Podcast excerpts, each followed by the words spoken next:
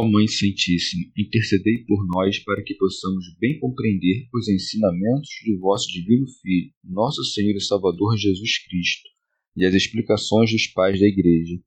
Ó Virgem Imaculada, ofereço-vos este trabalho e peço que abençoais aqueles que o ouvirem, e que seja para a maior honra e glória de Deus. Amém. Senhor Onipotente, purificai o meu coração e os meus lábios vós que purificastes os lábios do profeta Isaías com carvão em brasa, e dignai-vos, por tal modo, purificar-me com a vossa misericórdia, para que possa dignamente anunciar o vosso santo Evangelho. Por Jesus Cristo, nosso Senhor. Amém. Senhor, abençoai-me. Que o Senhor resida no meu coração e nos meus lábios, para que anuncie digna e convenientemente o seu Evangelho. Amém. Evangelho de Nosso Senhor Jesus Cristo, segundo São Mateus. Parábola do grão de mostarda. Propôs-lhes outra parábola, dizendo: O reino dos céus é semelhante a um grão de mostarda, que um homem tomou e semeou no seu campo. Embora seja a menor de todas as sementes, quando cresce é a maior das hortaliças e torna-se árvore, a tal ponto que as aves do céu se abrigam nos seus ramos. Parábola do fermento. Contou-lhes outra parábola. O reino dos céus é semelhante ao fermento que uma mulher tomou e pôs em três medidas de farinha, até que tudo ficasse fermentado. As multidões só entendem parábolas. Jesus falou tudo isso às multidões por parábolas, e sem parábolas nada lhes falava para que se cumprisse o que foi dito pelo profeta: Abrirei a boca em parábolas proclamarei coisas ocultas desde a fundação do mundo. Comentários dos Pais da Igreja São João Crisóstomo O Senhor havia dito que se perdem três partes da semente e só uma se conserva, e nesta última há também muita perda por causa do joio que sobre ela se semeia.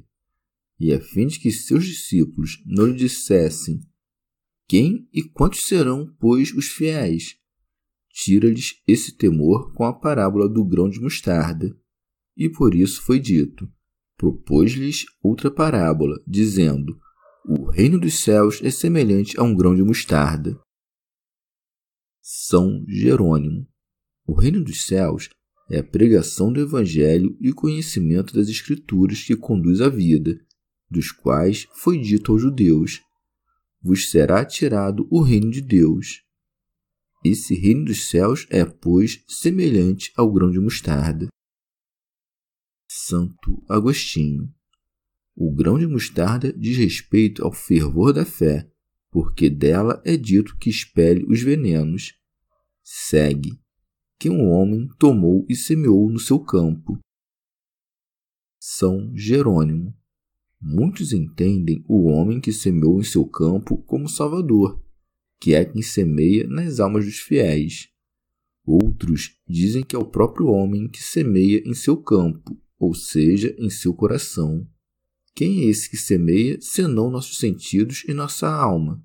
Porque esta recebe o grão da pregação, alimenta a semente com o humor da fé e a faz germinar no campo de seu peito.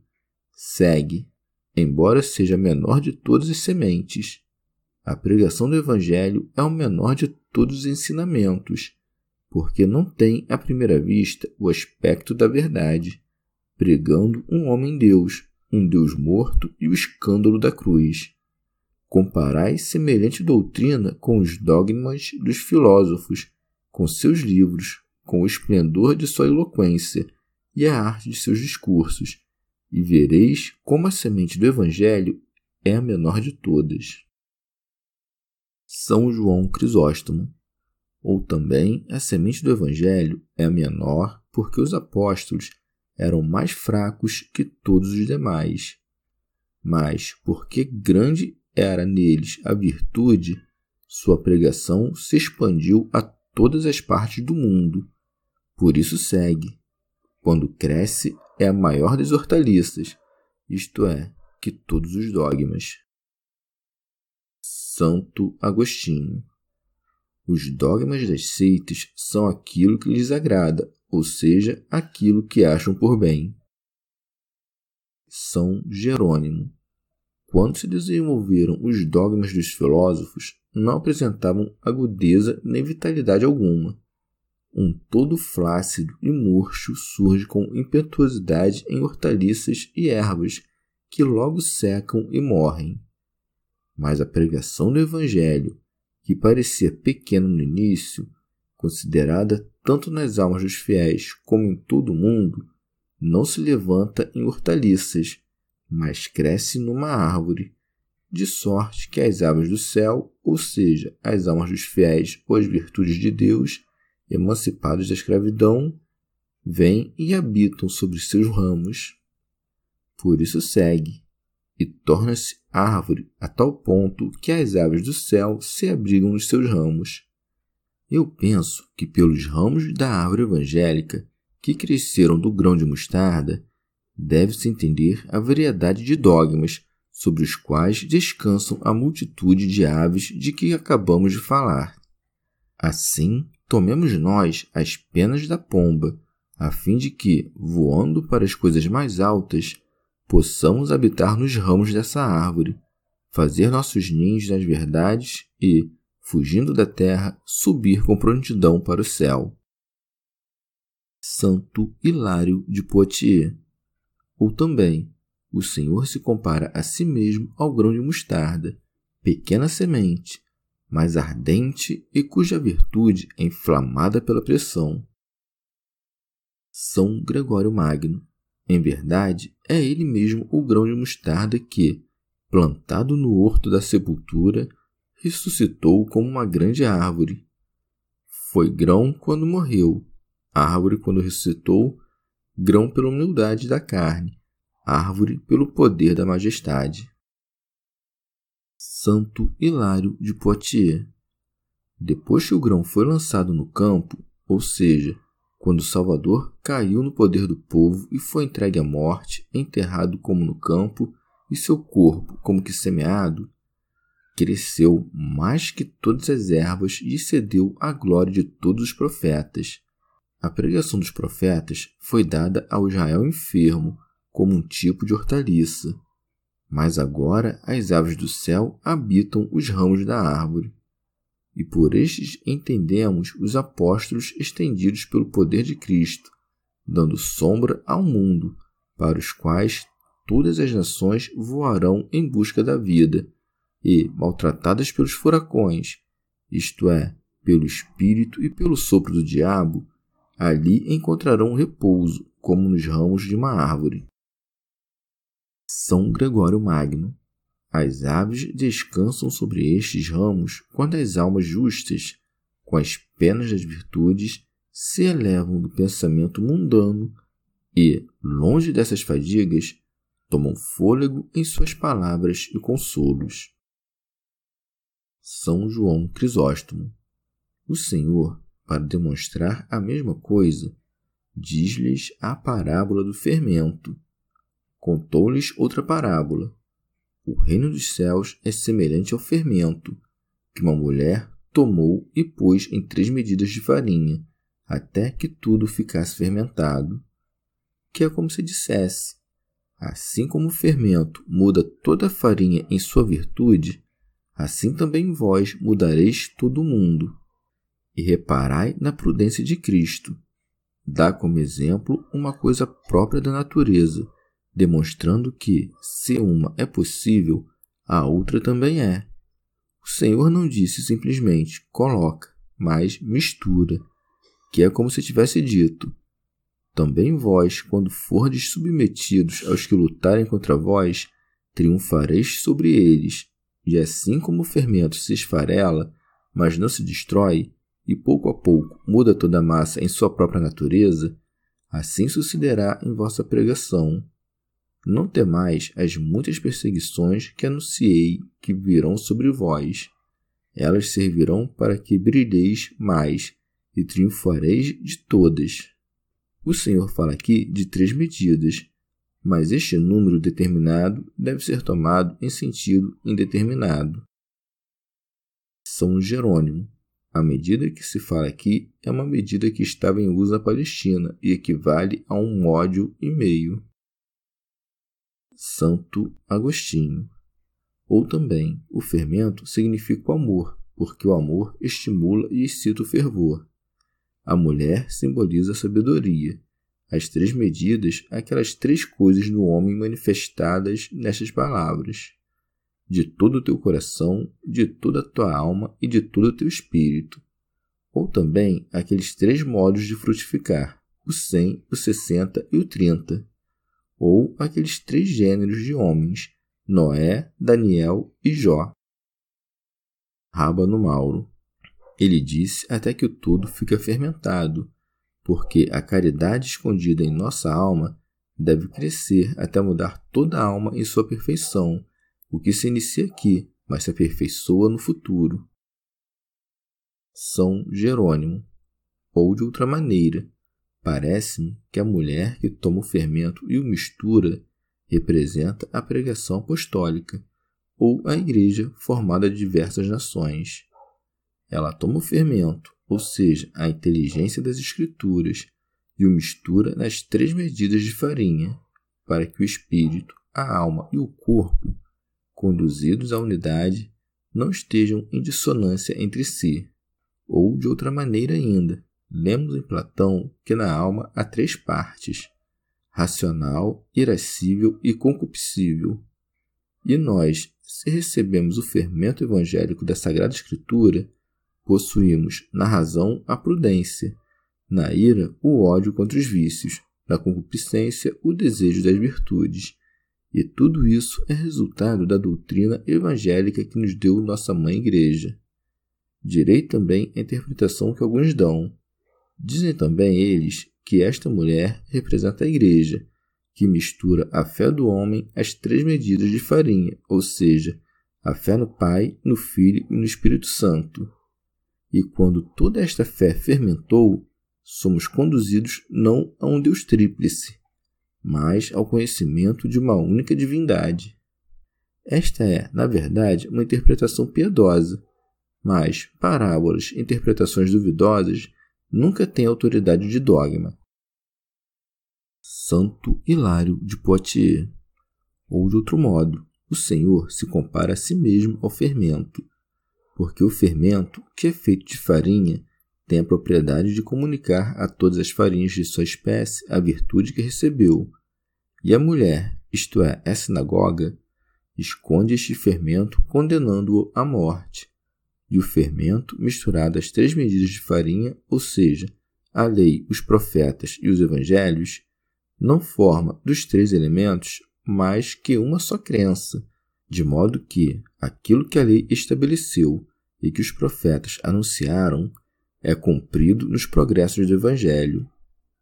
Mesmo já tendo mencionado o fato de muitos entenderem, pelas três medidas de farinha, a vocação das três nações formadas por Sem, Cã e Jafé, não sei, contudo, se esta opinião é conforme a razão, porque, mesmo todas as nações tendo sido chamadas ao Evangelho, nelas o Cristo não está escondido, mas revelado, e de tão grande multidão de infiéis, nem todos fermentaram. São João Crisóstomo. Depois das parábolas anteriores, e para que ninguém pensasse que Cristo introduzia novidades, o evangelista cita o profeta que profetizara até mesmo a sua maneira de pregar a doutrina, e por isso disse: Jesus falou tudo isso às multidões por parábolas. E Marcos disse: Assim lhes propunha a palavra com muitas parábolas, como estas, conforme o permitia a capacidade dos ouvintes. Não é de admirar que, ao tratar do reino, faça menção ao grão de mostarda e ao fermento, porque se dirigia a homens ignorantes, os quais era preciso persuadir desta maneira. Remígio de Auxerre. A palavra grega parábola significa, em latim, comparação, que serve para demonstrar a verdade, porque, com comparação, manifestam-se certas figuras de linguagem e imagens da verdade. São Jerônimo. O Senhor não falava em parábolas aos discípulos, mas às turbas, E mesmo hoje em dia as turbas escutam as parábolas, e por esta razão foi dito: e sem parábolas nada lhes falava. São João Crisóstomo. Ainda que em muitas ocasiões tenha falado as turbas sem parábolas, não o fez desta vez. Santo Agostinho. Ou então o evangelista disse isso não porque o Senhor nunca tenha falado literalmente, mas porque não há um só discurso completo em que não tenha expressado alguma coisa por parábolas, mesmo que nele tenha dito algo em sentido literal. Assim como muitas vezes se encontra todo o seu discurso esclarecido por parábolas, ao passo que nunca se encontra um discurso em que o todo seja posto de modo literal.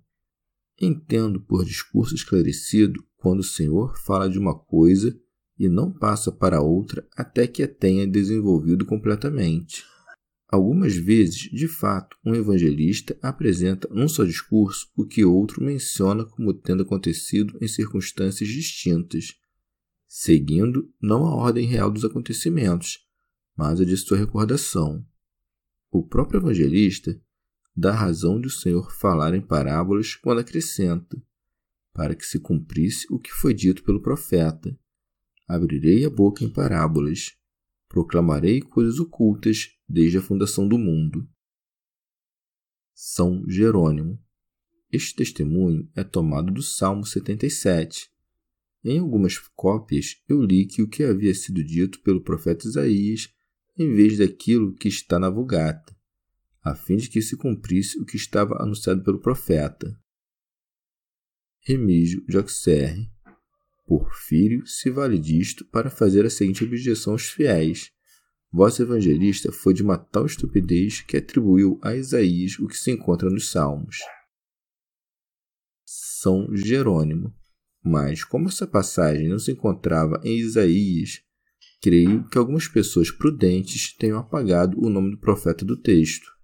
Sou do parecer de que se escreveu no princípio desta maneira o Salmo 77, de onde é tirada a passagem, foi escrito pelo profeta Asaf, porque traz a inscrição do profeta Asaf. Os primeiros copistas não compreenderam o nome de Asaf e, crendo que era um erro do escritor, substituíram o nome de Asaf pelo de Isaías, que era mais conhecido. É de se observar que não só Davi deve ser chamado de profeta, mas todos os cujos nomes vêm escritos antes dos salmos, dos hinos e dos cânticos divinos, tais como Asaf, Iditum, Emo, Efraites e todos os outros mencionados pela Escritura. E com respeito ao que se disse da pessoa de Cristo, abrirei a boca em parábolas, considerai com atenção e vereis descrita a saída de Israel do Egito e todos os milagres narrados na história do Êxodo, donde podemos compreender que tudo o que se disse neste livro deve ser entendido no sentido parabólico e manifestando mistérios ocultos. Estes mistérios ocultos são os que o Salvador promete revelar quando disse: Abrirei em parábolas a minha boca. Glosa de São Tomás de Aquino. Como se dissesse: Primeiro eu falei por meio dos profetas, Agora, em minha própria pessoa, abrirei minha boca em parábolas e farei sair do tesouro do meu coração os mistérios que estavam ocultos desde a criação do mundo. Chegamos ao fim de mais um dia de comentários da Catena Áurea. Muito obrigado por ficarem até aqui, que Nossa Senhora derrame suas graças sobre nós e até amanhã.